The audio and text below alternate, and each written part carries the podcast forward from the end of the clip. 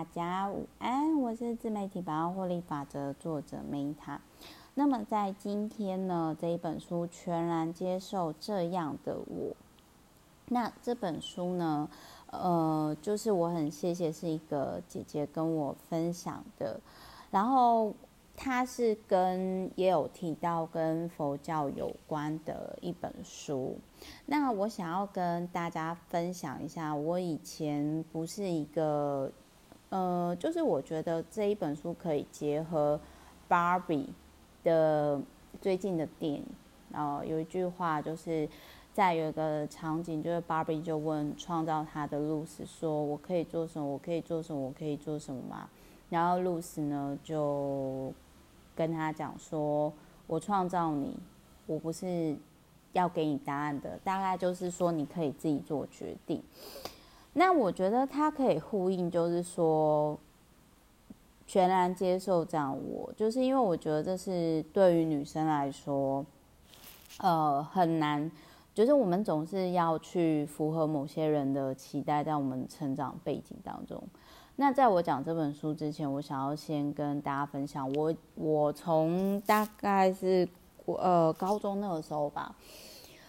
啊，我们那个时候高中补习班，因为我我不是念跟我们同学校的，我是假日的时候去跟雄中雄女班，就是外校合班的那种班级，然后我印象很深刻，就是我那个时候呢，只要我如果上课迟到的话，因为我那时候是搭公车去补习班，然后有时候如果公车不准的话，我比较迟到，其实我是坐在后面，但是我还是会充满罪恶感，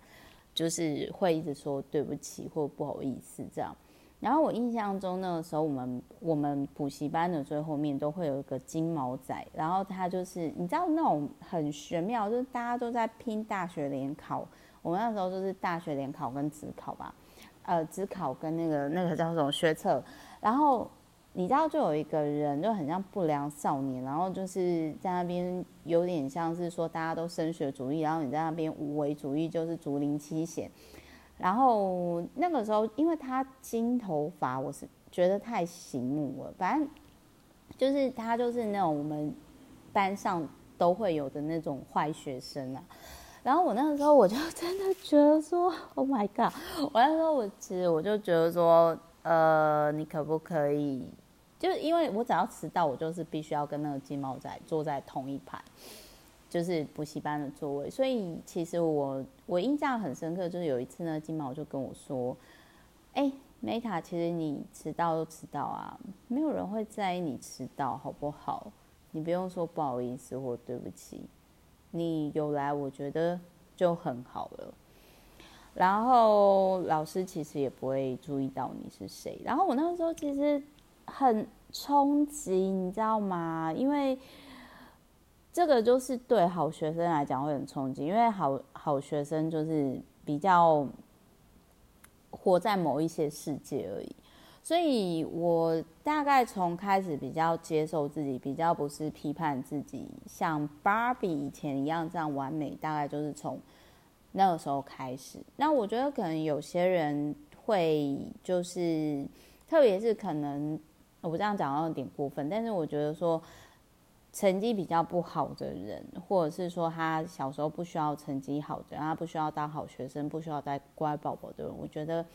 可能会比。像我这样的学生，更能够全然接受自己。所以，如果你今天你是一个很能接受自己的人，其实你不太需要看这本书啊。但是我蛮谢谢那个姐姐，就是 就是就是跟我分享这本书。那呃，我觉得是这一本书呢，其实是有一个姐姐，她可能就觉得说。哎，其实我也不知道为什么她要推荐我这本书，但是可能她就会觉得说，其实我不太需要日更 podcast，或者是说，呃，像是每天看这本书，看一本书，就是有事实上看完经典书就够了。那我我其实会我的观点比较像，我觉得这是价值观问题，比如说。就是这也没有什么好与不好，只是就我会觉得说，像史蒂芬金，或者是说像最近加菲猫的作者，他他们其实很多很多在某个领域很有名的人，或者是很厉害的人，呃，日更是基本的。那我是没办法做到日更啊，但是平均日更应该是可以。可是我也没太勉强我自己，因为我真的有时候就毛起来，很想讲，很想看。但我真的是会想跟大家分享，就是说，我很谢谢在看这本书的时候，他有提到佛法所说的正念，并非善良的念头，而是一种起心动念的觉察力。所以，如果你今天发现到说你可能跟 Meta 以前一样，就是很容易批判自己啊，然后很容易就 diss 自己啊，就觉得说我们根本有病啊，什么什么什么之类的。我希望这本书可以帮助你。那这一本书呢，它有提到说，像我以前有一段时间也是这样，就是呃，有些人可能不一定是跟我一样。有一段时间啦，就是像我疫情那个时间，就是我不我不知道怎么跟自己好好相处，就突然有很多自己的时间，然后我就有那个酒瘾，但是我现在也没了，因为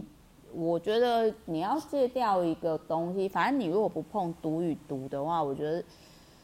嗯，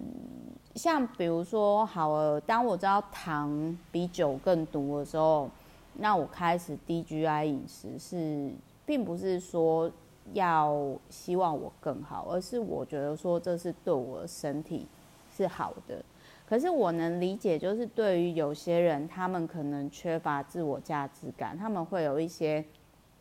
成瘾的念头，比如说就是呃跟家人的疏，比如说我以前跟家人疏离的时候，我也的确会有过度工作成瘾，或者是说我。或者是像有些人，他可能整容、整形成瘾，他希望自己要更好吧？可能是这样啦。我因为我也不是这领域的专家，但是我感觉可能是，可能是这样，就会一直希望自己更好。那有的人呢是不一样，有的人是他。有点训，这本书里面有提到，就是说有些人有点训导者情节，就是说啊，那个如果我的小孩子不好，那一定是我不好，我做不够好，那那种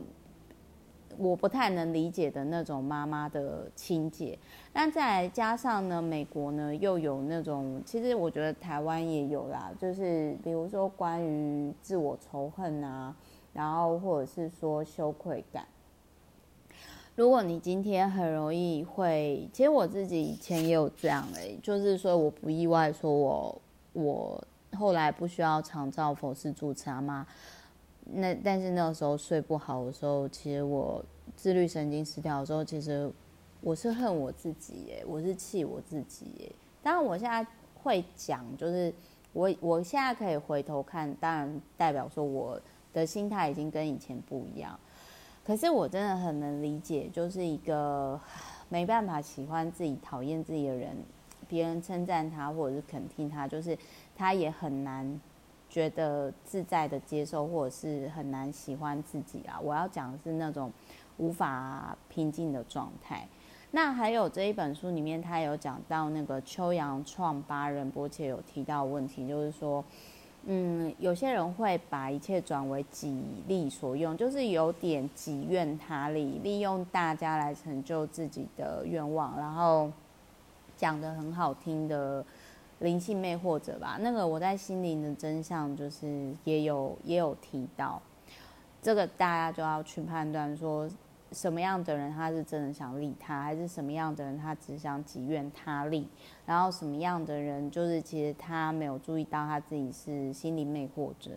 那他在这一本书里面也有一个个案，就是说大人很容易就是把自己的愿望套用在小孩身上，而不去倾听小孩子真正需要是什么。那这个当然也会影响到小孩子以后长大的状况，因为。很多人终其一生都是在重复他六岁以前的生活，哦，那再来呢？还有就是我们成长的过程当中，当然我们爸妈不是完美的嘛，所以我们也很容易在爸妈的疏忽啊、批判啊、愤怒啊、自我中心当中成长过程当中，就是会受伤。那这一本书里面也有提到，这个我也很认同，因为我们。在竞争的文化当中，我们就是必须要透过比别人更聪明、更成就、更有魅力，哪怕你不想要去伤害别人，但是你还是必须要透过竞争，你才能够被看到。太多人太习惯这件事情了。然后就是呃，这个部分呢，他有提到说，就是呃，他这里有提到说，如果爸妈总是传递愤怒跟恐惧，那就是这个部分呢，就是我不知道。我不知道大家是传递什么，但是我以前我我我在看到这个部分的时候，我其实是想到我妈妈，他以前很喜欢，就是就我以前在其他节目有提到说，我后来是长大的时候才发现到说，我妈妈她其实就是好像有绿病症。就是她都很爱去讲说哦，我们可能我是早产儿啊，然后我的身体不好啊，然后我小时候怎样怎样啊，叭叭叭叭之类的。然后有一次我就真的受不了，我就跟他说，我说哎，那个就是像跟我爸讲话一样，我就说哎，那个爸爸，你可不可以就是，或者是我就跟我妈说，你可不可以不要诅咒我？然后。就是我妈就会说，她拿，她也被我的用词尖锐的程度吓到，然后我就说，呃，因为语言是有力量的，所以如果 如果你一直觉得我不健康，什么什么，会不会是你自己本身不健康？然后那种焦虑感其实是会影响到我，就是我没有很想要跟你相处。我那个时候就。这样子讲，然后甚至我也会刁他，我就说：“哦，好，你很健康，结果你你你你的身体，然后 OK，你现在就是常常耳鸣，我要带你去检查，而不去检查，我就会就长大之后会比较敢去怼回去。就是我的叛逆期来的比较晚，我的叛逆期真的是二十五岁以后。”才开始，就是那个时候去，比如说我后来就讲说去环游世界啊，然后去开公司啊什么这些。那他这里面他有提到说呢，就是我们处理缺陷感的时候采取的对策，比如说有些人可能就是会去做运动啊，参加进修课程啊，禅修啊，当义工啊，参加座谈会啊。但是，一直去上课、去疲于奔命的人，可能就是一直会觉得我不够好。这个我想跟大家分享，就是说，嗯、有些每个人他的方式不太一样。那像如果你发现，其实我必须要讲，就是说，我我。就很像说我，我我之前有跟我朋友，我我其实频道里面有讲嘛，就是我跟我朋友就是说，啊，我觉得那种一直上课的人，就是他可能就是在追求那个好像有进步的上课的爽感、进步感。然后呢，有些人他就会就是，反正就我朋友就跟我讲说，那你这样子一直看书，你是不是也是在追求这种？就是就就是上进，就是那个什么进步的爽感，进步爽。然后我们就哈哈大笑，我就说：“哎，对哦，有可能哦，应该是这样哦。”但无论如何，就是我会觉得，在我投入我要投入这个领域之前，我都会先看书，然后去决定说我要不要去做这件事情，然后去决定说我要不要去。去对去做这件事，嗯，所以就提供给各位参考。好，反正呢，总而言之，我是 Meta，就是希望呢，就是今天大家听完这本书之后，无论如何，就是可以跟大家分享，请大家全然接受这样的我。我我这边说我是我自己，那如果你发现呢，你可能跟 Meta 一样有哎过度大量买书，或者是说哎拼命一直去参加活动或课程的时候，你要问自己，你是真的需要做这件事情呢，还是是出自于觉得自己不够好、不够不够，然后的的焦虑感，然后去做这件事情，这是不一样的哦。哦好，我是 Meta，那我们之后呢，就下一集再见了，拜。